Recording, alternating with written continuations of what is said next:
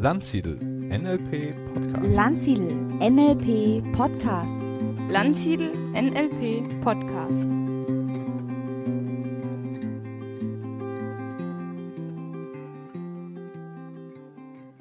Ja, herzlich willkommen zu einer neuen Ausgabe des Landsiedel Podcasts. Und ich bin heute im Gespräch mit Monika Kusma-Sepeda, eine ganz, ganz spannende Person, die Fremdsprachenlöwin, eine Expertin dafür, wie man sehr schnell Sprachen lernen kann. Gleichzeitig ist sie aber auch Trainerin, Speakerin. Ja, Monika, herzlich willkommen. Schön, dass du da bist. Muy buenos días y muchas gracias. Wunderbar, hier gleich. Ich habe nur Spanisch verstanden. Das ist ja schon mal sehr gut, damit hast du die Sprache schon mal erkannt. Ja, ja, das ist, ich meine, das ist ja eine hübsche deutsche Redewendung, ne? Ich verstehe nur Spanisch oder ja. so. Und, Ja. ähm, aber es gibt, glaube ich, immer mehr Deutsche, die Spanisch lernen. Zumindest in meinem Umfeld habe ich so den Eindruck, wenn ich das so höre.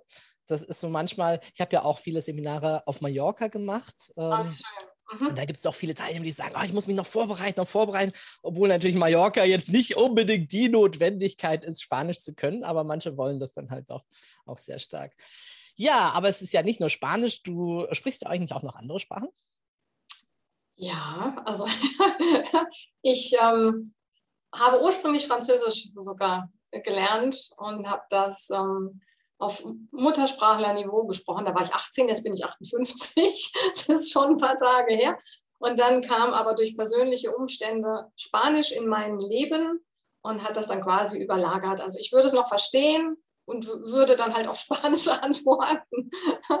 Ja, also Spanisch und Englisch, das sind die Sprachen in der Tat, die ich über meine Methode, die auch zertifiziert wurde, vermittel und das in drei Tagen. Wow, in drei Tagen, da kommen wir sicherlich später noch mal ein bisschen mehr drauf. Schnell Fremdsprachen lernen, das ist also, ich glaube, für viele doch sehr, sehr spannend und interessant. Magst du uns ein bisschen was erzählen über deinen Werdegang, wie du dahin gekommen bist zu der Liebe des schnellen Sprachenlernens oder auch des Vermittelns dann?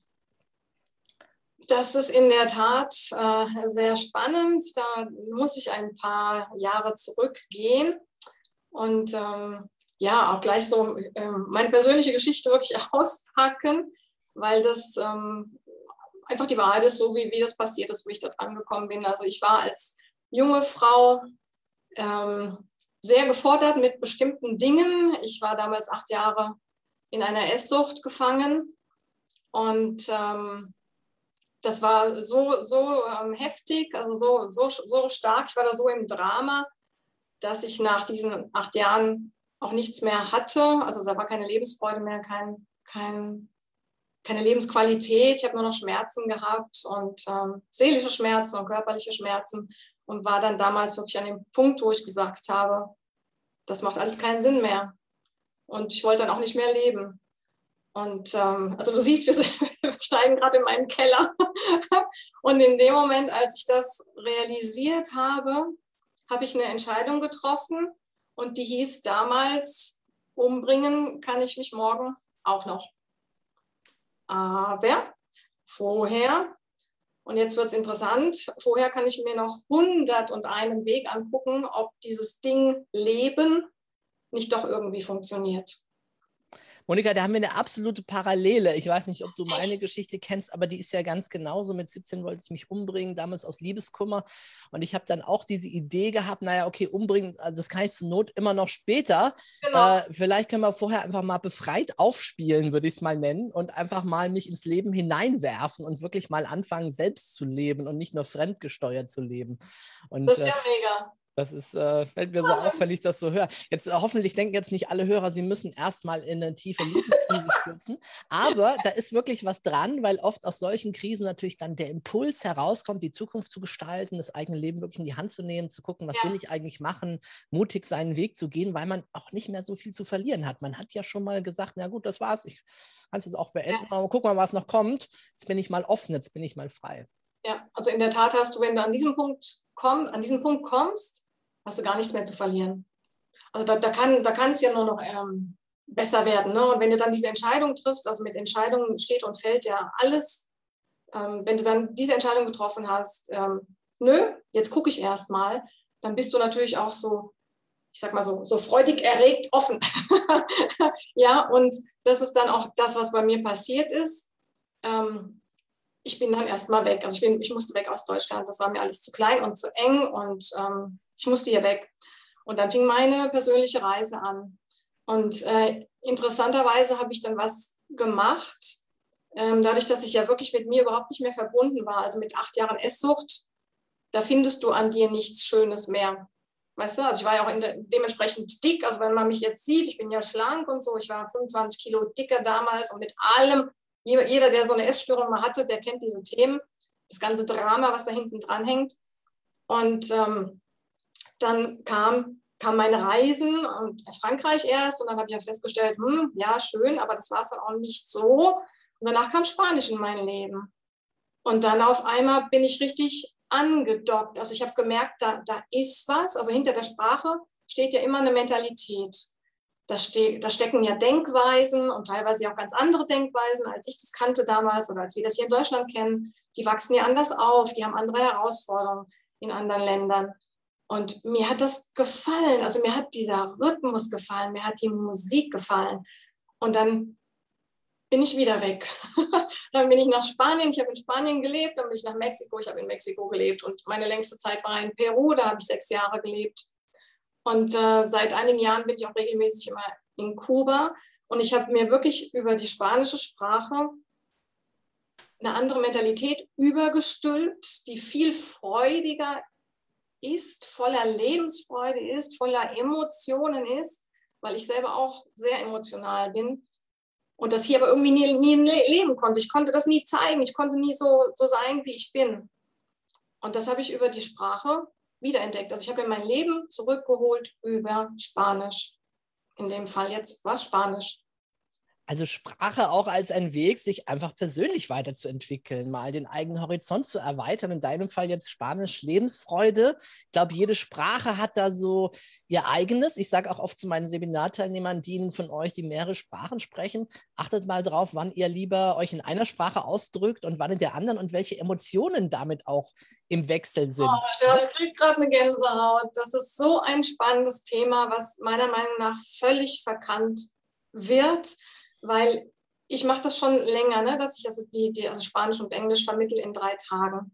Und ich habe dann aus den Feedbacks meiner Teilnehmer herausgehört, dass da wirklich, die haben lebensverändernde Momente während, während dieser Zeit. Und das, da ist wirklich, was du sagst, Sprache ist ein, du öffnest eine, ein, ein Tor zu einer anderen Welt. Und es gibt zum Beispiel Dinge, die ich in meiner Muttersprache nicht ausdrücken kann. Und manchmal spannend, ne? manchmal fehlen sogar Wörter. Also nicht in mhm. jeder Sprache gibt es für alle Emotionen, die ich fühle, die, ich, die Gedanken, die ich habe, Wörter. Das ist so verrückt. Aber in der anderen Sprache gibt es das vielleicht. Ne?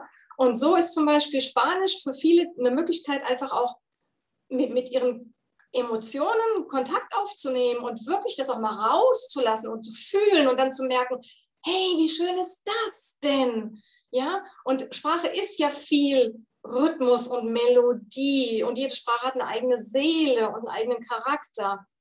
Ja, und das kann ich mir im Grunde kann ich mir das überstülpen, ne? so wie, wie an, an Fasching ein anderes Kostüm und eine andere Rolle einnehmen. Und für mich war das wirklich äh, der Weg damals zurück ins Leben.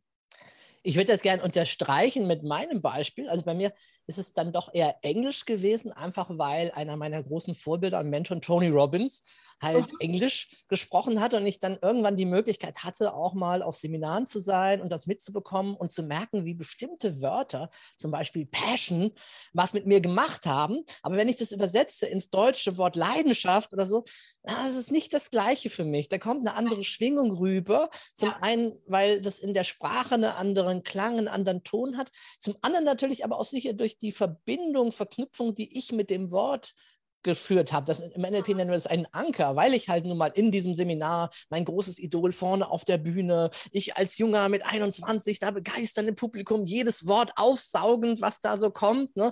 und gemerkt, das ist das, was mein Leben verändern wird und die Leute hier sind irgendwie auch anders drauf, ne? andere Kulturen und damit sind natürlich auch die Erfahrungen verknüpft und das öffnet natürlich den Raum in ganz neue Persönlichkeitswachstumsmomente hinein. Also Absolut. Ja. sehr, sehr, sehr schön. Mhm. Und das, das ähm, was halt einfach so, so, so schade ist, ja, ein, man kann schon fast sagen dramatisch, das ist, dass wir immer über die Grammatik versuchen, uns eine fremde Sprache zu erschließen. Und Grammatik ist halt Kopf und Grammatik ist trocken und Grammatik gerade im Erwachsenenalter ruft bei vielen negative Emotionen hervor aus der Schulzeit noch.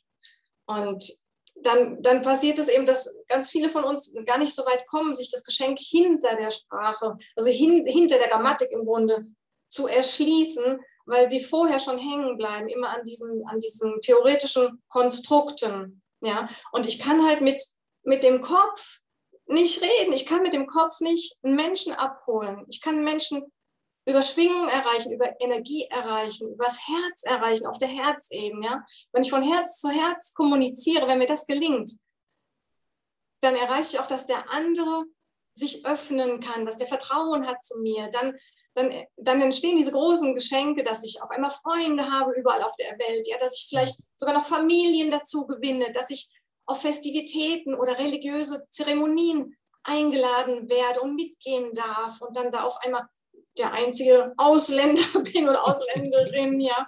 Und dann, das ist doch das, das Großartige. Also weg von dem Smalltalk, ne, dieses, wie geht's dir? Ach gut, und ja, mir auch und vielen Dank und tschüss. Sondern wirklich, wirklich zu gucken, hey, wie tickt denn der andere und was, was hat er für tägliche Herausforderungen und was bewegt ihn denn wirklich? Und das ist so schön. Ja. Ja, ja, faszinierend, faszinierend. Ja, jetzt nehmen wir an, da ist jemand, der sagt, oh, die beiden haben ja irgendwie recht, das erinnert mich an so vieles. Ich würde auch gerne mal wieder tiefer eintauchen oder überhaupt zum ersten Mal nach, nach, nach langer, langer Schul, Schulenglisch oder ja. Schulspanisch oder was auch immer, nach langer Zeit. Ich, ja, stimmt, das steht auf meiner Bucketliste, auf meiner Löffelliste. Ich wollte doch mal echt wieder auch gute Sprache lernen, um mich dann auch vor Ort auszutauschen, mit Einheimischen eine neue Kultur kennenlernen ja, wie kann denn der wieder in dieses Feuer reinkommen oder in diese Begeisterung oder wie kann der überhaupt wieder starten, da was zu machen? Hast du da du, du hast eben auch ein ganz wichtiges Stichwort gegeben. Es ist immer dieser Punkt, stehe ich daneben oder gehöre ich dazu? Du hattest ja vorhin auch erwähnt, ne, Mallorca, ja, da gibt es natürlich gibt's viele Deutsche, ähm, da kann man Deutsch sprechen, aber die Frage ist, was habe ich denn für einen Anspruch, was will ich denn? Also will ich da in meiner deutschen Enklave leben und mich bewegen oder möchte ich wirklich an diesen Punkt kommen, dass ich, dass ich mehr oder weniger, so wie die jeweils einheimische Bevölkerung es eben zulässt, dazugehöre, so gut wie es eben geht. Ne? Und dass ich, dann, dass ich dann wirklich mich dazusetzen kann an die Bar und dann meine Tapas essen kann mit den Spaniern und da Sachen raushaue und ne, dass die mit den Augen begeistert mit den Augen rollen und denken, na, wo kommt denn der her oder die her? Ja, das ist ein Riesenunterschied. Und im Grunde liegt es ja in uns, dass wir gerne dazugehören wollen. Und der erste Schritt, um auf deine Frage zurückzukommen, ist ähm, für mich ähm, auf jeden Fall der, dass wir erstmal unsere, unsere Konditionierungen und unsere Glaubenssätze hinterfragen. Also natürlich bewusst werden und dann hinterfragen eines der wichtigsten Dinge, die ich in der Schule gelernt habe, dafür danke ich heute noch meinem Lehrer, ist wirklich dieses Hinterfragen. Wir stülpen uns so viele Dinge über, weil das jemand sagt, von dem wir denken, ach, der, der weiß das und ähm, der ist älter als ich und der ist weiser als ich. Und trotzdem kann es aber sein, dass ich meine eigene Wahrheit habe und dass für mich andere Dinge gelten als für diese Person. Und gerade wenn es darum geht, etwas zu lernen, wo steht denn geschrieben, dass es Jahre dauern muss? Wo steht denn geschrieben, dass es anstrengend sein muss und trocken sein muss? Also, dass man sich erstmal so wirklich bewusst wird, hey, es darf leicht sein und es darf auch noch Spaß machen. Und Spaß ist etwas, das die Motivation ankurbelt. Das ist gar nichts Negatives. Man hört immer so oft in der Arbeitswelt, ja, also wenn was Spaß macht, dann kann ja nicht viel bei rumkommen, ja, und nicht viel bei rauskommen. Das sehe ich ganz anders. Und Spaß heißt wieder Emotionen involvieren. Also mit anderen Worten, mein erster Ansatz ist immer, guck mal, was du da in deinem Kopf hast, was du denkst, hinterfrage das, ob es wirklich so sein muss ob er, oder ob es nicht einfach wirklich einen leichten Weg geben darf. Das ist so das erste, das erste wo du dich öffnen darfst. Ne? Also das Ganze wirklich so ein Reset quasi machen im Kopf. Ja, jetzt haben wir natürlich hier bei uns im Podcast ganz, ganz viele Menschen, die irgendwie auch so ein Stück weit mit NLP bewandert sind. Und für die möchte ich euch daran erinnern, an eure Kompetenzen, wenn ihr die Monika jetzt sprechen hört, äh, was sie da sagt, welche verschiedenen Ebenen sie anspricht. Wir haben ja äh, jetzt mehr vielleicht, Monika, für dich, aber vielleicht auch zur Wiederholung für alle die, die das, wo NLP so ein bisschen schon entschlummern ist. Wir haben ja das Modell der logischen Ebenen von Dills, die Dills-Pyramide, der eben sagt, ja, es gibt verschiedene Ebenen des Lernens. Die unterste Ebene ist die Ebene der Umwelt. Ne? Wo lerne ich? Ne? Da könnte man vielleicht sagen, ja, begib dich in ein Land, begib dich um Menschen, die das eben können. Das ja, zweite ist das Verhalten. Oder hol es her. Oder hol es her. Also wenn du nicht gehen kannst, dann hol es her. Das ist ein sehr, sehr guter Tipp. Ja, genau. das, das, zweite ist eben das Verhalten. Was, was tue ich dort? Was mache ich dort? Naja, äh, sprich mit den Menschen, geh ins Leben hinein. Und das dritte, und da würden die meisten wahrscheinlich Fremdsprachenlernen ansetzen, ist die Ebene der Fähigkeiten, der Kompetenzen, der Strategien. Und da ist ja auch oft Fremdsprachenunterricht, ja, wie lerne ich denn das jetzt? Ne? Wie lerne ich Vokabeln ne? mit Karteikastensystem, was auch immer, als wunderbare Techniken, um das jetzt eben diese Fähigkeit zu lernen. Aber das, worüber die Monika jetzt die meiste Zeit eigentlich gesprochen hat bisher, das sind so die eher die höheren Ebenen, also Ebene 4, die Ebene der Glaubenssätze. Ne? Was glaube ich, was denke ich darüber? Fremdsprachen lernen ist schwer oder jetzt neu, darf spielerisch sein, darf leicht sein, darf auch schnell gehen. Und auf dieser Ebene sind auch die Werte, das heißt, darf auch Spaß machen, Freude machen. Da hast du ganz viel am Anfang genannt, Werte, die damit rüberkommen. Und auf der Ebene oben drüber die Identität, das war eigentlich so ein bisschen unser Einstieg. Ne? Wer bin ich denn dann, wenn ich diese neue Sprache spreche? Wie erlebe ich mich denn selbst neu in meinen eigenen Facetten? Ja. Und darüber hinaus die Ebene der Vision, Mission oder auch Zugehörigkeit. Und da hast du jetzt ganz oft den Begriff auch schon verwendet, fühle ich mich dann dort zugehörig. Das heißt, hier Fremdsprachen lernen, wenn man es mal aus NLP-Sicht betrachtet, findet sehr stark auf diesen höheren Ebenen ab, während so das Traditionelle, wie die meistens von uns vielleicht kennen, wenn ihr mal einen Volkshochschulkurs oder so so besucht habt, die fokussieren sich natürlich ganz stark auf eher die unteren Bereiche, auf wie ist die Aussprache, wie sind die Fähigkeiten. Und du sagst jetzt also dein Einstieg sehr stark hier über dieses, es darf Spaß machen, es darf Freude bringen, es darf leicht sein. Welche Blockaden habe ich im Kopf, die erstmal außen vor zu lassen? Wunderbar, es ist im Grunde angewandtes NLP. Auch äh, wenn du, glaube ich, Monika, keine fortgeschrittenen NLP-Wein hast, so nutzt du hier intuitiv schon genau das hier in deiner Arbeit. Also mir geht gerade voll das Herz auf. Das ist das erste Mal, dass ich mich verstanden fühle, Stefan. Und ich habe keine spezifische NLP-Ausbildung. Oh, Wahnsinn. Das freut mich gerade ungemein. Ja, super, super. Wie, wie reagieren denn Leute äh, auf deinen Claim oder wenn du so sagst, naja, in drei Tagen ähm, ein, wie soll ich es mal sagen, ein sehr tiefes Verständnis von der Sprache zu bekommen oder tief einzutauchen in eine Sprache mal, um es jetzt irgendwie ein bisschen neutral ja, also mein, zu sagen mein Versprechen ist ja, nach den drei Tagen sprichst du hemmungsfrei auf deinem Level. Mhm. So, und dann ist, natürlich triggert das. das. Das, triggert unterschiedlich. Ähm, also es gibt keinen, der, der beim ersten Mal, wenn er das hört, sagt, ja, genau, kann ich mir vorstellen, sondern ähm, viel Unglauben, viel, die Augen werden immer größer, es gibt Menschen, die sagen, das ist, ja, warte mal, was war das Schlimmste? Das ist, wenn, wenn man lügt. Ähm, diese Begrifflichkeiten gibt es bei mir gar nicht in meinem Leben. Also ich, ähm, das, das ist ein Fake, das ist Betrüger, ich wäre eine Betrügerin. Mhm, mhm. ja.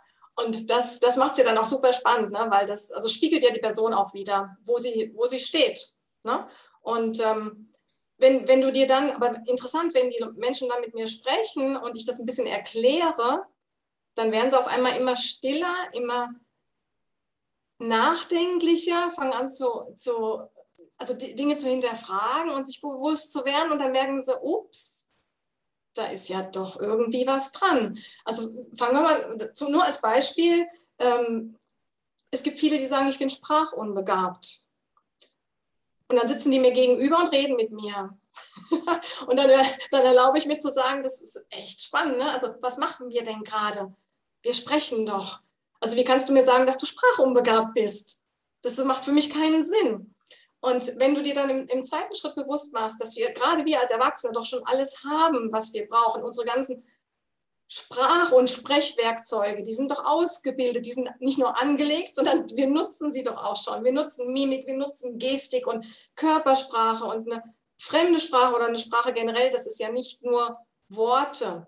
sondern da gehört ja das ganze Bild dazu. Es ist ja auch immer ganzheitlich. Wie nehme ich einen Menschen wahr? Ja, die Energie, die, die ich da spüre, die darüber kommt, auch übrigens so virtuell durchaus auch, kann man auch spüren. Ist halt auf einer anderen Ebene, ne? aber ich trotzdem, ich nehme dich ja wahr, ich sehe dich, ich sehe deine Mimik, deine Gestik, deine, deine Reaktion. Und daraus kann ich ja auch wieder viel ableiten. Also das ist ja auch, er gibt mir so ein, so ein ergänzendes Bild, auch wenn ich jetzt, wenn wir in der Fremdensprache sprechen würden, würde mir das ja auch wieder helfen zu verstehen im Grunde. Ne? und bei mir steht wirklich ganz, ganz oben, also wenn, wenn du jetzt sagst, wie, wie fange ich denn jetzt an? Also wie fange ich denn jetzt wirklich an? Ich habe das verstanden mit dem Kopf und ich bin offen und ja, und ich gebe dem eine Chance, es darf leicht sein und Spaß machen. Was mache ich denn jetzt? Und da ist eine ganz wichtige, eine ganz wichtige Herangehensweise, wenn man sich erstmal bewusst macht, dass im Endeffekt brauchst du zwischen fünf und sieben Verben, also Tu-Wörter, um mal so die ersten hunderte von Sätzen zu bilden, beispielsweise. Also es ist gar nicht, man denkt immer, man steht vor so einem Berg, die Grammatik, das ist immer so ein Berg mit ganz vielen Zeitformen und weiß nicht wie viele ähm, Vergangenheitsformen und die Zukunftsform und, und, und. Auch das ist nicht so. Es sind im Endeffekt, sage ich, vier Zeiten, die du brauchst. Vier. Und dann kannst du voll losstiefeln. Und wenn du dich auf diese fünf bis sieben Verben konzentrierst und die vier Zeiten dazu, und jetzt sind wir zum Beispiel bei den drei Tagen, das ist in drei Tagen machbar. Ja, also es ist ganz, ganz wichtig, mal realistisch hinzugucken, was, was brauche ich denn? Was, was brauche ich denn für ein Gerüst? Und dass du dann freudig wirklich rausgehst und die Sprache, wann immer du kannst, anwendest. Und umso verrückt verrücktere Dinge du tust, umso besser. Ne? Also ich habe zum Beispiel einen Tipp, das ist der Papagei-Talk mit deinem Föhn. also es ist, es ist wirklich, ähm, Selbstgespräche sind ein, ein super Tool, um schnell in eine Sprache reinzukommen. Wenn man sich das erlaubt und dann zum Beispiel eben mit seinem Föhn ne, morgens spricht im Bad, Hola, buenos días, ¿cómo estás? Estoy bien. ¿Y tú? Yo también. Ah, no me digas, me alegro. Und so, so Sachen, also wirklich spielerisch, ja. Und dann, du merkst es schon, dass dann selber drüber lachen muss auch. Das, du, du öffnest eine, ganze, eine ganz andere Tür in die Sprache. Und so, so ist wirklich, mein, mein Tipp ist wirklich, nutze unsere, unsere ähm, Zustände, die dem Lernen am zuträglichsten sind, zum Beispiel Entspannung man muss nicht immer aktiv sein und was tun. Also Entspannung ist, um etwas zu lernen, wirklich sehr, sehr unterstützend. Das andere, das Gegenteil ist Bewegung. Lern in Bewegung und involviere deine Emotionen. Also wirklich hol dir Lieder in dein Leben. Also ich, es gibt doch nichts Schöneres als Musik. Mhm. Und Sprache ist Musik. Und guck mal, eine fremde Sprache ist uns ja nur deswegen fremd, weil sie eine andere Musik hat und einen anderen Rhythmus als die bekannte Muttersprache. Also macht es ja Sinn, dass ich ganz viel über das Ohr gehe und ganz viel höre. Ja, damit diese, diese fremde Musik und dieser fremde Rhythmus, damit mir das mit der Zeit vertraut wird. Und dann darf man natürlich nicht vergessen, in Liedern und in Gedichten und in Zungenbrechern zum Beispiel, das ist Grammatik pur. Da steckt überall Grammatik dahinter. Und wenn man dann diese Strukturen über einen Zungenbrecher lernt, die findet man im Netz zuhauf ne, oder eben über Lieder, dann kann ich, dann habe ich komplette Sätze abgespeichert, komplette Satzstrukturen, weiß, die sind in sich richtig, kann ich dann auch viel besser behalten, weil das gehirngerechtes Lernen ist, als wenn ich jetzt einzelne losgelöste Vokabeln lerne, ne, wie man das so kennt. Klassisch Vokabelheft, auf der einen Seite Deutsch, auf der anderen Seite dann Englisch oder Spanisch zum Beispiel und sich dann immer wundert, dass die nicht hängen bleiben wollen, die Wörter. Ja, wie denn auch? Also wenn du dich mal versetzt, du bist jetzt dein Kopf, warum sollst du dir denn sowas merken? Macht ja keinen Sinn. Also wenn ich aus der Sicht meines Kopfes jetzt ähm, spreche, das macht ja keinen Sinn. Und dann reden wir ja auch noch viel oder sollen viel Vokabel lernen zu Themen, die uns gar nicht interessieren ist ein weiterer Punkt. Aber ja, kommen, wir gleich, kommen wir gleich auf den nächsten Punkt, ja. Lass mich äh, kurz äh, einhaken. Als du ja, gesprochen hast, fiel mir das Wort Emotion wieder ein. Ne? Da steht ja. ja auch Motion drin, Bewegung, ne? Bewegung, Gefühle. Du hast jetzt, wenn ich das wieder aus NLP-Sicht ein bisschen kommentiere, ähm, ist euch, liebe Hörerinnen und Hörer, vielleicht auch aufgefallen, sie benutzt ja auch unterschiedliche Sinneskanäle. Ne? Also zum einen ganz stark natürlich hier dieses Auditive, was sie beschreibt, über Musik, über Lieder. Das sind natürlich auch Anker, die wir dann natürlich sehr stark emotional behalten können. Ne? Wenn ihr jetzt euch mal an so spanische Ohrwürmer oder ähnliches ähm, erinnert, wie das dann auch ist. Ne? Wenn man dann, ich weiß noch, ich hatte eine Band, Eros del Silencio zum Beispiel. Oder wie heißt dieser jetzt? Äh, Despacito, dieser, Ja, Äh, ich weiß gar nicht, wie heißt der? Das, ähm, naja, Also- Abrufen. Jetzt sag mal, wie heißt das noch? ja, ja, genau. Aber, aber ne, wenn ihr euch dies daran erinnert, dann habt ihr auch plötzlich Rhythmus. Also heißt, ihr habt, ihr habt Körpergefühl, ihr habt das Auditive und für manche funktioniert es ja auch sehr stark über das Visuelle, ne? über, das, über das Sehen, Bilder sehen, hatten wir am Anfang ja auch Mimik, Gestik, wenn man zum echten Gespräch mit jemand ist. Also benutze beim Lernen unterschiedliche Sinneskanäle, schau, dass es emotionale Wirkungen bei dir hinterlässt, idealerweise natürlich äh, positive. Ne? Negative würde auch gehen, aber ist halt nicht so schön fürs Leben, wenn man sich äh, dauernd beschimpft wird und dann diese Wörter besonders gut merkt oder so. Ja, aber interessanterweise bleiben die ja auch gerne schnell hängen. Ne? Ja, ja, ich sag's ja, also das würde auch funktionieren. Ist nur für die, für die Lebensfreude nicht ganz so schön. Äh, jetzt, jetzt zum Schluss kamst du schon auf äh, wieder einen neuen Punkt, auf, finde ich, äh, der nämlich der Bereich äh, sowieso Motivation. Äh, warum äh, möchte ich überhaupt etwas lernen? Und vielleicht dazu auch eine kleine Geschichte von mir. Ich habe ähm, als junger Mann lange Zeit gesagt, ja, mein Englisch, oh, ich bin es nicht gewohnt, Englisch zu sprechen, das ist alles nicht geölt und oh je, ich kann das nicht. Und ich weiß, ich hatte damals ein Praktikum bei Kienbaum, Personalberatung, war freier Mitarbeiter und dann haben die mir ein super spannendes Projekt angeboten, nämlich äh, eine Hotelkette auf Gran Canaria, für die die Trainings zu machen, allerdings auf Englisch. Und ich weiß damals, ich hatte so viel Schiss vor der Sprache, ich habe ich hab abgelehnt, obwohl es ein, ich wäre an Traumorten gewesen in diesen Hotels, um dort zu trainieren, aber ich habe abgelehnt. Zwei Wochen später kriege ich einen Anruf von den Trainern von Tony Robbins. Sie suchen dringend noch deutschsprachige Übersetzer und ich habe mich nur sagen hören, yes, of course. und ich wusste, ich habe zwei Wochen Zeit, um auf High-Level Englisch zu kommen. Aber ich muss gestehen, in dem Fall war das äh, für mich nicht so schwierig, weil ich einfach damals Tony Robbins rauf und runter Englisch gehört habe und sogar die Bücher sowohl auf Deutsch wie auch auf Englisch hatte. Und ich wusste, ich kann Tony super übersetzen, weil ich einfach jedes Wort innerlich nachgesprochen habe, schon x-mal. Das, dieses, das Vokabular war mein Fachvokabular, ja. Und bei so einer Hotelkette, mh, abstrakt Personalentwicklung, ich weiß nicht, das habe ich mir nicht zugetraut. Aber ich habe dann diesen Auftrag auch bekommen. Ich war dann unterwegs mit den Tra- Trainern von Tony Robbins und es hat so einen Boost gemacht in meiner Englischentwicklung. Ich weiß, ich habe am Anfang immer noch mich entschuldigt für mein Englisch und danach, die haben mir gesagt, hey, du sprichst fantastisch Englisch und wie motivierend und wie du dich ausdrückst. Und das ist einfach dann, wenn du dann in diesem Umfeld lebst und bist einige Tage und dich auch traust. Ne? Achso, das ist noch ein Punkt, über den wir vielleicht noch sprechen können später, die Angst, Fehler zu machen. Ne? Die Angst, Gerne. Hey, Schönes Thema. ja, Gut genug, ne? Aber vielleicht bleiben wir mal beim Thema Motivation. Also für mich war es hochmotivierend, Tony Robbins übersetzen zu dürfen.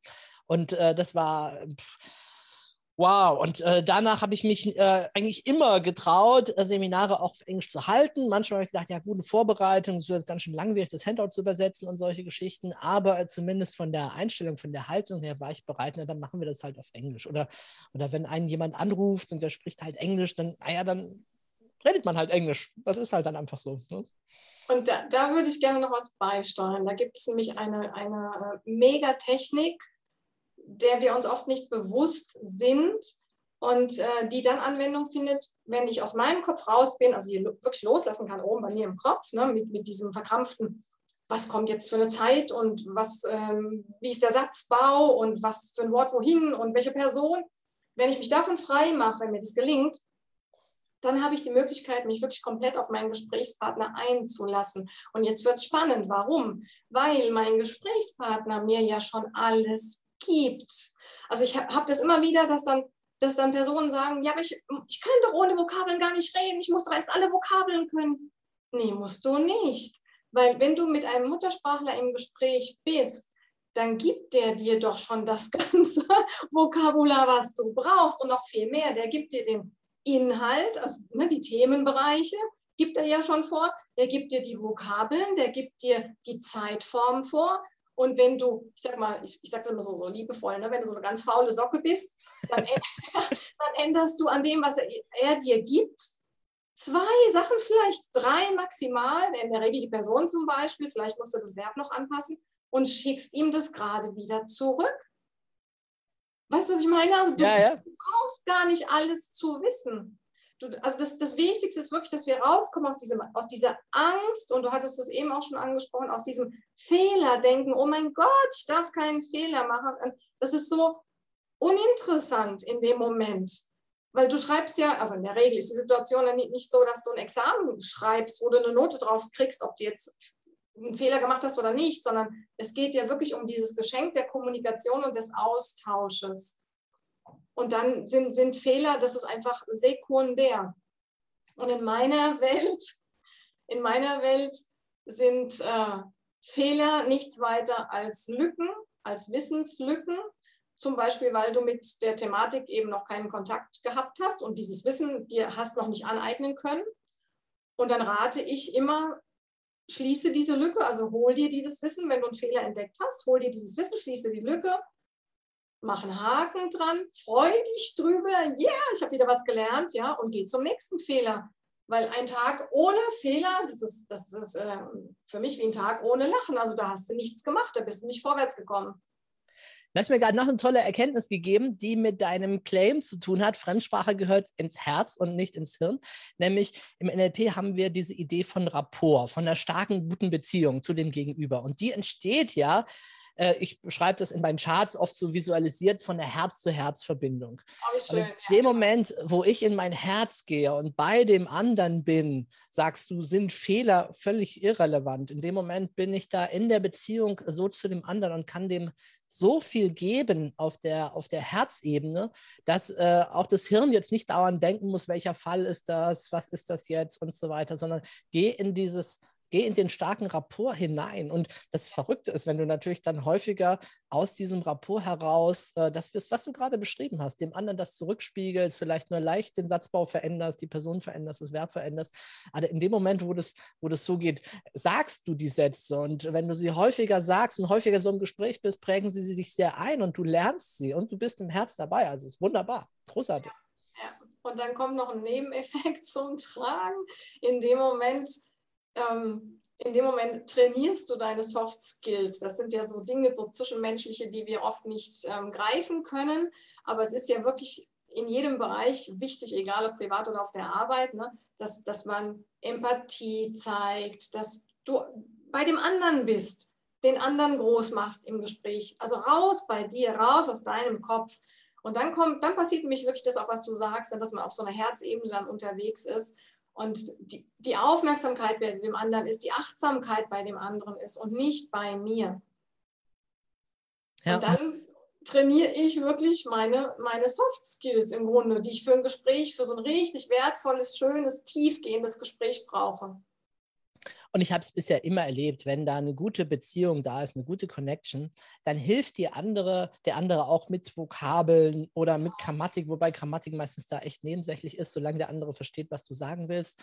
Ähm, aber Vokabeln beispielsweise, ne? wenn du mal was Spezielleres beschreibst. Ich hatte mal ein Seminar für die Europäische Zentralbank gehalten. Das war eine Abteilung, da waren, ich glaube, vier Muttersprachler Englisch, die anderen, 16 waren alle aus anderen Ländern, jeder eine absolute Koryphäe für sich. Und ich habe mein NLP-Einführungsseminar gemacht und war mir vorher nicht bewusst, dass äh, gerade die Metaphern, die ich erzähle, die Geschichten ne, von dem kleinen Elefanten, der am Hanfseil festgebunden wird, ne, sich dann losreißt, ja, oder als Erwachsener, wenn eine Panik ausbricht und dann äh, musst du überlegen, ja, wie übersetzt man das dann? Wie heißt denn eigentlich äh, der, der Rüssel? Ne? Aber wenn man das beschreibt und Gestik dazu macht, sofort sagt einer irgendwie das Wort, was es ist, ne? Und dann kann es weitergehen. Und das ist äh, manchmal sogar, wenn du so ein gemischtes Publikum hast, finde ich sogar fast einfacher, wie wenn jemand dann perfektes, schnelles Englisch äh, runterbetet, wo die anderen auch erstmal überlegen müssen, ja, was sagt er denn jetzt? Ne? Dann entsteht Also- Sprache im Gemeinschaftlichen. Ja, Ja. und danke für dieses so wichtige Stichwort auch nochmal. Perfektionismus, dieses perfektionistische Denken, was wir irrigerweise haben, das killt so viel. Und wenn ich mir doch aber bewusst mache, guck mal, nicht mal wir als Muttersprachler sprechen doch die deutsche Sprache perfekt. Was ist denn überhaupt perfekt? Ne, also auch wieder hier bitte hinterfrag doch mal diese Begrifflichkeiten. Also für mich ist perfekt Endstation. Weil was soll danach noch kommen? Gibt es danach super perfekt und dann gibt es super duper perfekt und dreifach perfekt. Also perfektes Ende für mich, ja, ähm, so wie ich das verstehe. Und der deutsche Akkusativ zum Beispiel, den gibt es ja schon fast nicht mehr. Ja, auf allen Ebenen. Also du lachst, ja. Ich bin, ich bin Sprachliebhaberin. Mir tut es weh, wenn ich das sehe. Und ich habe immer so einen inneren Kampf schreibst du jetzt was zurück und sagst, das, ist, das, muss aber so oder so heißen, ja, oder bist du jetzt ruhig? Aber wenn man sich das als Lernender bewusst macht, ne, man immer dieses Perfektsein, Perfektsein, Perfektsein, und da steht es wie so eine Mauer zwischen mir und wirklich dieser, dieser freudigen, leichten Anwendung der Sprache. Ich bin doch nicht bei meiner eigenen Sprache perfekt, also kann ich das doch in Ruhe gehen lassen, diesen Anspruch. Ich musste gerade lachen, weil mein äh, Junge ist jetzt gerade in die fünfte Klasse gekommen und hat jetzt Latein als erste Fremdsprache. Und ich habe ja Latein-Leistungskurs früher gehabt, mein Abi in Latein geschrieben und jetzt so nach 30 Jahren zu gucken, was da noch alles da ist und wie viel da ist. Und gerade der Akkusativ, den hatten wir halt jetzt gerade wieder.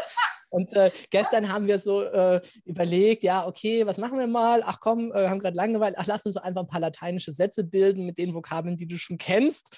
Und da war natürlich der Akkusativ super beliebt bei uns, ne, den anzuwenden. Also ich finde ja, äh, auch wenn das jetzt in deiner Biografie, so wie ich das weiß, äh, so keine Rolle gespielt hat, aber für mich war es äh, sehr, sehr hilfreich, tatsächlich Latein zu lernen. Ich bin ein großer Fan davon. Mein Sohn heißt auch Aeneas. Aeneas ist ein ganz berühmter trojanischer Prinz, ne, der Begründer von Rom, könnte man fast sagen.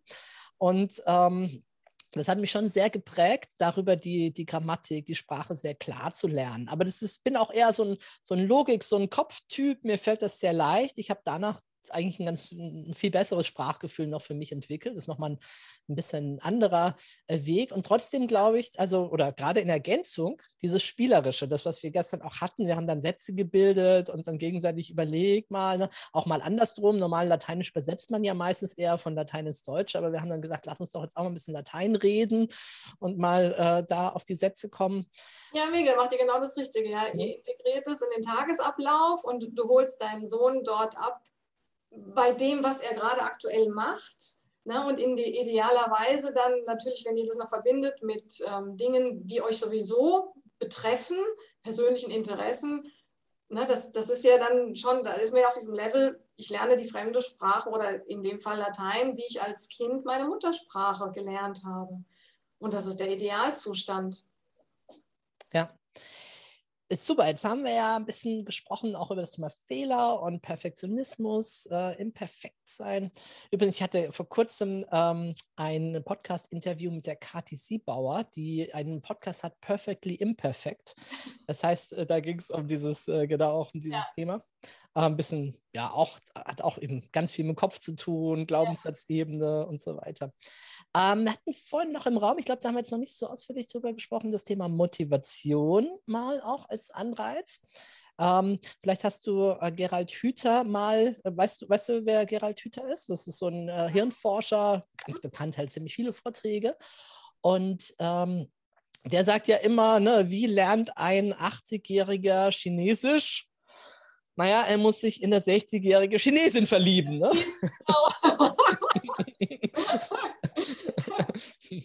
Also da ist durchaus was dran, natürlich. Ne? Umso mehr, klar, umso mehr du ähm, involviert bist mit, mit Dingen, die jetzt mit der Grammatik nichts mehr zu tun haben, sondern wo du wirklich, ähm, wo das von innen herauskommt, äh, die, dieser Wunsch, ja, ich möchte jetzt aber denjenigen verstehen. Also in der Tat sollte man sich im ersten Schritt auch wirklich bewusst machen, ähm, das ist ja immer, ne, alles, was du bewusst wahrnimmst, da hast du ja einen ganz anderen Bezug zu sein Motiv, wirklich sein Motiv. Warum will ich denn die Sprache eigentlich lernen? Ist das jetzt, ist das ein Muss von außen, weil ich, weil ich irgendwas tun muss, was ich vielleicht im Grunde eigentlich gar nicht tun will? Logischerweise fällt es mir dann schwer. Oder ist es etwas, was ich von mir aus tun möchte, weil ich beispielsweise auf Mallorca äh, immer bin zum Golfen und mich das jedes Jahr ärgert, dass ich dann mit den Spaniern da an der, an der Bar sitze und ja, du, und mich nicht unterhalten kann mit denen. Ja, und, und, dann fragt man sich natürlich auch, also, ja, wie, wie lange gucke ich mir das jetzt noch an? Also wie lange lasse ich, mir, lass ich mir diese Möglichkeiten noch entgehen? Weil das ist schon, schon traurig. Ne? Also du hast also doppelten Spaß und, und natürlich ähm, erweiterst deinen Horizont ja unglaublich, wenn du mitreden kannst, wenn du dazugehörst. Klar. Ja, also meine Motivation, Russisch zu lernen, war, ich war ja damals ein großer Schachspieler, ne, habe ja in der deutschen Nationalmannschaft auch gespielt und so, also in der Jugend. Und, ähm, und damals waren ja Kasparov und Karpov die beiden großen Schachspieler. Weiß nicht, ob du das als, ich weiß nicht, du spielst wahrscheinlich nicht professionell Schach, aber als Nicht-Schachspieler mal realisiert hast, da gab es mal früher, war es auch mal ein bisschen mehr in den Medien noch, als das heutzutage der Fall ist.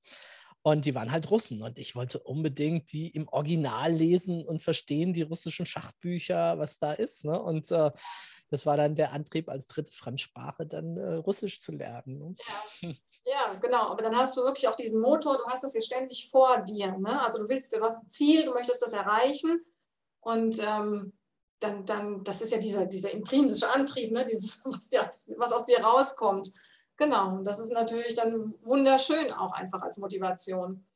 Ja, gibt es im NLP auch sehr schöne Übungen dazu, wirklich äh, sich in das Ziel hineinzubegeben, sich wirklich vorzustellen, ich habe mein Ziel erreicht, ich bin jetzt ähm, ähm, stehe jetzt als Trainer, als Speaker vielleicht auf einer Bühne in London, in den Dogs, tausende von Menschen. Ich kann jetzt einen Beitrag leisten dazu, die Welt besser zu machen, in welcher Hinsicht auch immer, ob das Klimawandel ist, Bewusstseinsentwicklung, Psychologie oder Sprachen besser lernen oder was immer das ist. Ne? Stell dir das vor, geh da wirklich rein, mal dir das aus mit allen Sinnen. Was siehst du, was hörst du, was fühlst du, spür das, wie ist das? Und frag dich, wer bist du dann als Mensch? Welche Eigenschaften in dir sind gereift? Welche Werte kannst du da leben, zum Ausdruck bringen, Völkerverständigung, Verbindung, was auch immer. Also wirklich für sich die Methoden, die Möglichkeiten auch zu nutzen, in diese Motivation auch hineinzugehen. Ja. So, so, schön, wenn ich dich reden höre, ja. Das, da geht mir wirklich das Herz auf. Und da darf man ruhig auch sagen, es fängt ja schon damit an, wie, wie also ich bin total bei dir, wir kreieren unser Leben. So, mit unseren Gedanken, mit unseren Gefühlen, mit unseren Taten. Ne? Das ist ja so eine Kette. Und es ist ja schon ein Unterschied, ob ich sage, ich als Beispiel jetzt, ich lerne Spanisch oder ob ich mir erlaube zu sagen, ich spreche Spanisch. Sag doch einfach ab sofort, ich spreche Spanisch, mhm. weil das macht mhm. was mit dir. Du bist nicht Schüler dann, ja, sondern du bist jemand, der die Sprache schon spricht auf seinem Level, aber das ist ja in Ordnung. Und dann sei doch morgen etwas besser als heute und alles ist gut und fahr diesen, diesen, diesen Druck runter und nimm den Stress raus und hab einfach nur Spaß, ja, und fühl die Sprache und lebe sie wirklich, inhaliere sie mit jeder, mit jeder Faser, mit jeder Zelle deines Körpers und dann geht es so schnell. Und ach, noch, vielleicht noch so als Ergänzung. Das Verrückte ist ja, das ist ja wie, wie bei uns Frauen. Ähm, also wenn die Frauen, die zuhören, die kennen das. Wenn ähm, du schwanger bist, dann siehst du auf einmal lauter Schwangere die waren vorher auch da, da hast du noch nicht gesehen, aber dann siehst du sie. Ne? Und wenn du den Fokus auf der Sprache hast, zum Beispiel Spanisch, das ist so crazy. Und das, da lade ich wirklich alle Zuhörer mal ein. Geh dann einkaufen und mach mal die Ohren auf und wunder dich nicht, wenn neben dir auf einmal Spanisch gesprochen wird und da dann ein spanisches Ehepaar unterwegs ist oder ein kolumbianisches oder ein peruanisches, ja, weil in dem Moment, wo du den Fokus auf der Sprache hast, öffnen sich dir die ganzen Türen und die ganzen Möglichkeiten, dass du wirklich sagen kannst, das ist ja super spannend. Ich frage die jetzt einfach mal was. Ja, also dass du wirklich, du hast dann ständig Gelegenheit, die Sprache anzuwenden und, und zu üben im Grunde, ja, und dich mit dieser anderen Mentalität zu verbinden. Und auch da können ja wieder ganz, ganz tolle Dinge draus werden. Und das ist wirklich so. Also bei mir im Paketdienstleister geht die Tür auf, ne? Was ist es? Ein Kubaner. einkaufen, wer, wer geht mit mir? Und deswegen kam auch eben das Beispiel, ein spanisches Ehepaar. Ne? Davor waren es Peruaner. Also es ist kein Witz, wirklich. Und das ist so schön ja, die Macht des Fokus, des. Konzentration, wir ziehen das an, beziehungsweise wir nehmen es dann wahr. Das ist ja das, ich erzähle ja. in meinen Seminaren manchmal die Geschichte, ich wollte Salsa tanzen lernen und habe gedacht, naja, das lernt man ja nicht hier, das ist in Lateinamerika, aber vielleicht finde ich ja irgendwo einen Club, wo man das machen kann. Und dann, und dann bin ich durch Würzburg gelaufen und auch, ich habe eins nach dem anderen gesehen. Ich habe äh, eine, ein Bistro gesehen, wo stand heute Salsa-Abend. Ich habe an der Ampel zum Abreißen gesehen, gebe Salsa-Stunden. Ne? Und ich bin dann am nächsten Tag ins Seminar und habe gesagt, Leute, Leute, das Secret funktioniert. Gesetz der Anziehung. Ich habe es in mein Leben gezogen. In ganz Würzburg gibt es das bestimmt nicht. Und ich habe die drei Läden gefunden, wo man das machen kann. Und dann sagten im Kurs einige, ja, hättest mal was gesagt. Äh, wir gehen jeden, jede Woche zum Salzer tanzen und wir haben auch hier im Kurs sogar einen Salzer Lehrer. Ich so, warum weiß ich das nicht? Wir sind schon ein paar Tage zusammen. So, ja, ja, du hast nie gefragt. Ja. Und das ist so der Fokus. Sobald ich meine Aufmerksamkeit dahin richte, ja. nehme ich das auch wahr und ja. in dem Moment kommt es in mein Leben und das ist da und ich kann damit äh, weiterlernen, spielerisch umgehen. Da hast du ganz viele Gelegenheiten auf einmal. Ja. Genau. Ja, Monika, nehmen wir an, da ist jemand, der sagt, boah, ich will, äh, die beiden machen mich verrückt, ich will meine, ich will meine Fremdsprachenkenntnisse aufbessern, ich will mal auch dieses Persönlichkeitsentwicklungsding haben oder vielleicht sogar auch Spanisch, diese Lebensfreude, das, was du gesagt hast, klingt einfach gut, ich will das wieder mehr in mein Leben lassen. Äh, welche Möglichkeiten hat er dann? Gibt es eine Möglichkeit, wie du Menschen unterstützt dabei? Vielleicht das mal im ersten Schritt? Ja, da gibt es in der Tat mehrere Möglichkeiten. Also zum einen habe ich ja in regelmäßigen Abständen die drei Tagesseminare für Spanisch oder Englisch. Und ähm, für die Menschen, die dann in der Tat also die ganz großen Ziele haben und sagen, hey, das ist so mega, ich will jetzt noch weitermachen, auch für die gibt es ein Angebot. Da gibt es noch ein drei Monats VIP-Programm im Anschluss. Und ähm, im Moment finden die Seminare Corona-bedingt online statt. Und das sind auch so schöne Glaubenssätze, ne? online geht das nicht. Klar geht es online. es geht alles. Also das ist auch, das ist einfach wieder nur ähm, ein Glaubenssatz. Es gibt Dinge, die sind live ohne Frage schön und mit Sicherheit auch schöner zum Teil. Dafür kann ich online wieder Dinge vermitteln, die kann ich live nicht vermitteln. Also es hat alles Vor- und Nachteile. Ne? Und ich finde, man muss einfach aus aus allem, allen Möglichkeiten und Türen, die aufgehen, eben das Beste machen. Also, also Salsa-Tanzen ist zum Beispiel live meistens doch ein bisschen schöner als online, ne? Aber andere Dinge, die kann man auch sehr gut online machen. Ach, Stefan, du wirst es nicht glauben. Also ich starte meinen Tag morgens immer mit, mit äh, Salsa-Musik. In der Tat, ich bin ein totaler Kuba-Fan. Ich liebe die Musik und ich brauche das, damit es mir gut geht und ich meine Energie hochhalten kann. Und ähm, ich tanze auch alleine Salsa, auch das geht. Also es gibt auch durchaus Steps, ne, die, die ja zum Beispiel die, die Musiker auf der Bühne machen etc. Auch das kann man lernen. Dann kannst du alleine tanzen. ja. Ähm, also die drei Tagesseminare sind auf jeden Fall eine Möglichkeit. Und wenn man auf meine Webseite geht, dann sieht man, es gibt auch sowas wie einen Spanisch-Club. Das oh. sind 90 Minuten Training einmal im Monat, also nicht, nicht zu vergleichen mit diesen drei Tagesseminaren. Und da wird auch kein Mindset gemacht. Also das ist wirklich einfach nur die, Spra nur, in Anführungszeichen, die Sprache anwenden, weil viele ja oft auch keinen Gesprächspartner haben. Und ähm, ja, man kann mit mir natürlich auch immer ein Einzeltraining machen. Mhm. Genau. Ähm, für wen würdest du sagen, es ist dieses Drei-Tage-Seminar gut geeignet? Sollte man da, also wie stark sollte man Vorkenntnisse haben? Und Ne? Das ist auch wieder so schön. Wir müssen alle gleich sein. Nein, das habe ich nicht gesagt. Aber vielleicht sagst du ja, naja, also wenn jemand noch gar keine Ahnung von der Sprache hat, dann. Also, äh, interessanterweise, und da darf ich mir durchaus auch selber auf die Schulter klopfen, ich gucke überhaupt nicht, was du für Kenntnisse hast, weil mich das gar nicht interessiert. Weil das Erste, was du bei mir mitnimmst, ist, dass jeder auf seinem Weg geht und auf seinem Weg die Sprache aufnimmt und in seinem Tempo. Und spannend wird es ja erst dann wirklich, wenn die Gruppe eben nicht homogen ist, sondern äh, bunt durcheinander gewürfelt, was bei mir auch wirklich der, der Fall ist. In der Regel sind wir so zehn oder zwölf Teilnehmer und die haben ganz unterschiedliche Level und interessanterweise wird aus dieser überhaupt nicht homogenen Gruppe spätestens nach einer Stunde eine Gruppe, die ein Ziel hat, nämlich wirklich nachher zu reden, zu reden, zu reden, die sich dann untereinander stützen, und wo jeder das, genau das mitnimmt, für das er gerade offen ist. Also da brauchst du dir nichts zu sagen. Ja, super. Du kennst es, ich kann in ein und dasselbe Seminar gehen und ich nehme jedes Mal was anderes mit, weil ich natürlich auf dem Weg jedes Mal gewachsen bin und dann ähm, andere Sachen wahrnehme, die vorher genauso gesagt wurden, aber wo ich Stein und Bein schwören würde, das habe ich nie gehört, das hat derjenige, der, der, der Dozent oder Seminarleiter hat das nie gesagt. ja, von daher, du musst überhaupt kein Level XY haben. Du kommst so, wie du bist, neugierig, freudig, gespannt und erregt und machst einfach auf. Also ne, lässt dich einfach drauf ein. Es ist eine Reise, es ist eine Reise zu dir. Und ähm, am weitesten kommen wirklich die, die sagen, ey, das klingt ja schon irgendwie crazy. Ja, ich kann mir es vorstellen und ja, ich lasse mich jetzt mal voll drauf ein. Das sind die, die nachher am weitesten kommen. Genau. Ja, super.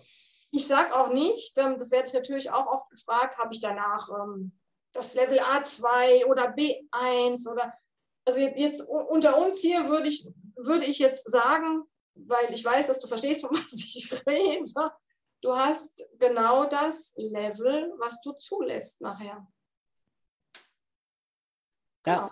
Was ich dir unterschreibe, was jeder hat, dass nachher ohne Hemmungen gesprochen wird. Das, das kann ich wirklich unterschreiben und dass du die komplette Struktur hast von der Sprache. Du hast die wichtigsten Verben, du hast die vier wichtigsten Zeiten und du hast jede Menge Lust und Motivation. Und ich glaube, das ist auch das Wichtigste, um es dann weiter zu treiben in der Praxis und ja. mehr noch dazu zu lernen, sich zu erproben, das, das anzuwenden überhaupt. Ja. Ich glaube schon, da ist, triffst du schon den Knackpunkt bei den allermeisten. Ähm, und kannst du nach den drei Tagen kannst du deinen Weg alleine weitergehen. Da hast du alles, was du brauchst. Ja, sehr gut. Also, das ist der super Booster, glaube ich, wenn du da mal wieder Gas geben möchtest in der Hinsicht.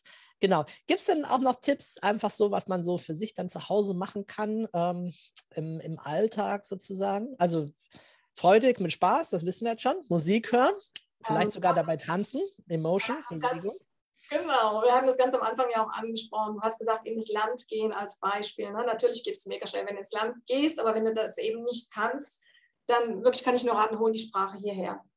Also mach, mach aus deinem Wochenende ein, ein spanisches Wochenende, verwandle das Wochenende in ein spanisches Wochenende, hol dir die Musik, hol dir Tapas, ähm, Tanz, Salsa, leg dir vielleicht noch so ein, wenn, wenn du noch nicht Salsa tanzen kannst, da gibt es ja auch genug Tutorials und Anleitungen, holst dir wirklich in dein Leben.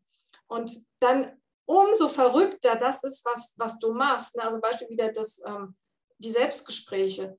Rede, rede. Und wenn es so in deinem Kopf ist, da kannst du kannst in jedem Bus machen, in jeder Bahn, kannst du mit dir Selbstgespräche führen. Fang an, die Dinge zu beschreiben, die du siehst. Ja, ist das so ein Arbol, aquí.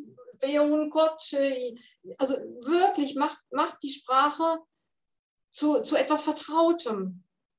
Und das heißt einfach eintauchen.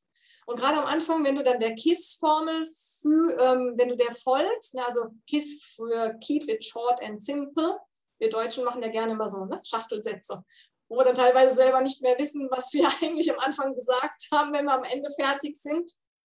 In der fremden Sprache, gerade wenn man anfängt, ähm, macht es mehr Sinn, wenn man die Sätze kurz hält. Dann kannst du dir sicher sein, dass der so stimmt, der Satz, ja, und dann überforderst du auch deinen Gesprächspartner nicht. Ja, das sind so die, die wichtigsten Dinge. Und wenn du, wenn du, wir waren eben beim Kreieren und Visualisieren. Das ist wirklich ein, ein, eine, äh, ein mega Tool auch. Mach dein nächstes Vision Board in der fremden Sprache. Hol dir Bilder, die dich ansprechen. Guck, was möchte ich denn nächstes Jahr in mein Leben ziehen? Kleb diese Bilder auf einen, einen Karton, einen großen, und beschrifte das in der fremden Sprache. Und ja. dann hast du vielleicht noch jemanden, den du darüber erzählen kannst. Ja, el año que viene yo quiero viajar, quiero viajar a Cuba, quiero comenzar a bailar salsa und diese ganzen Sachen. Ne? Und dann bist du mittendrin, weil dann lebst du die Sprache und fühlst sie. Genau, das denke ich auch. Zu gucken, gibt es Menschen, Freunde, Bekannte, äh, mit denen ich mich dann auch in dieser Sprache austauschen kann, die vielleicht sogar nur diese Sprache verstehen, dann ja. ist natürlich nochmal eine andere Brisanz da, auch in der Sprache zu sprechen. Ähm, vielleicht auch, ähm, also was mir halt viel geholfen hat, ich habe natürlich viel gehört auf Englisch, also sprich die ganzen Hörbücher, klar von Tony Robbins, den habe ich rauf und runter gehört und er hat zum Glück unglaublich viele Stunden äh, auf Englisch, wo man ganz schön äh, da reingehen kann. Ich habe dann gemerkt, ah, okay, Toni läuft super, ähm, irgendwann mal eine andere Stimme, da muss man sich erst wieder ein bisschen dran gewöhnen, wenn man so auf eine Stimme gepult ist. Aber da lernt man es, motivierende, spannende Inhalte. Das könnte man natürlich auch machen mit Büchern oder natürlich auch mit Videos. Ne? Das heißt, diejenigen, die sich äh, Netflix oder Amazon Prime oder was auch immer anschauen, da gibt es oft ja auch die englischen Versionen. Absolut. Und äh, dann äh, am Anfang ist vielleicht ein bisschen anstrengender, als wenn man jetzt einfach nur die deutsche Version konsumiert. Aber nach kurzer Zeit ist man so drin, da merkt man es dann schon gar nicht mehr unter Umständen.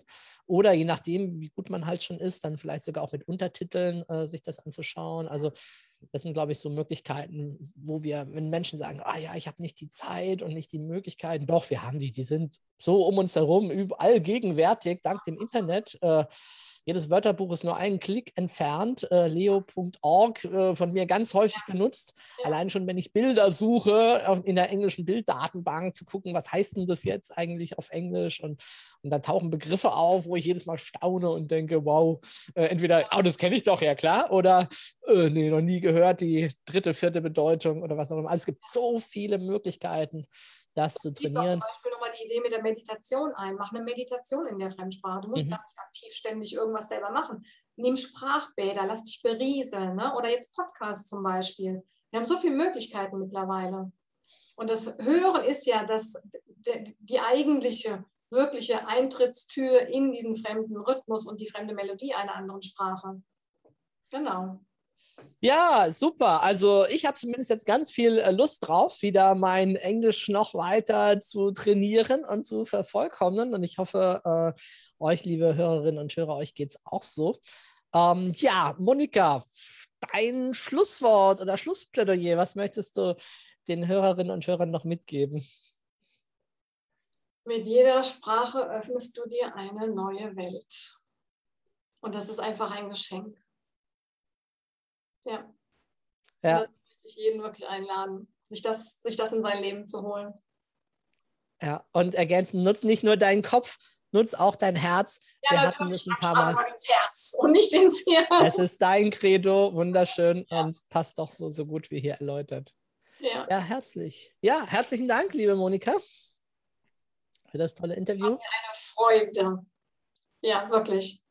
Sehr gut. Also wir verlinken alles, was wichtig ist, insbesondere die Webseite, wo man dann mehr über dich noch erfahren kann und schauen kann, wo findet was wann wie statt. Ja, vielen, vielen Dank. Für dieses wertvolle Gespräch, Stefan. Herzlichen Dank.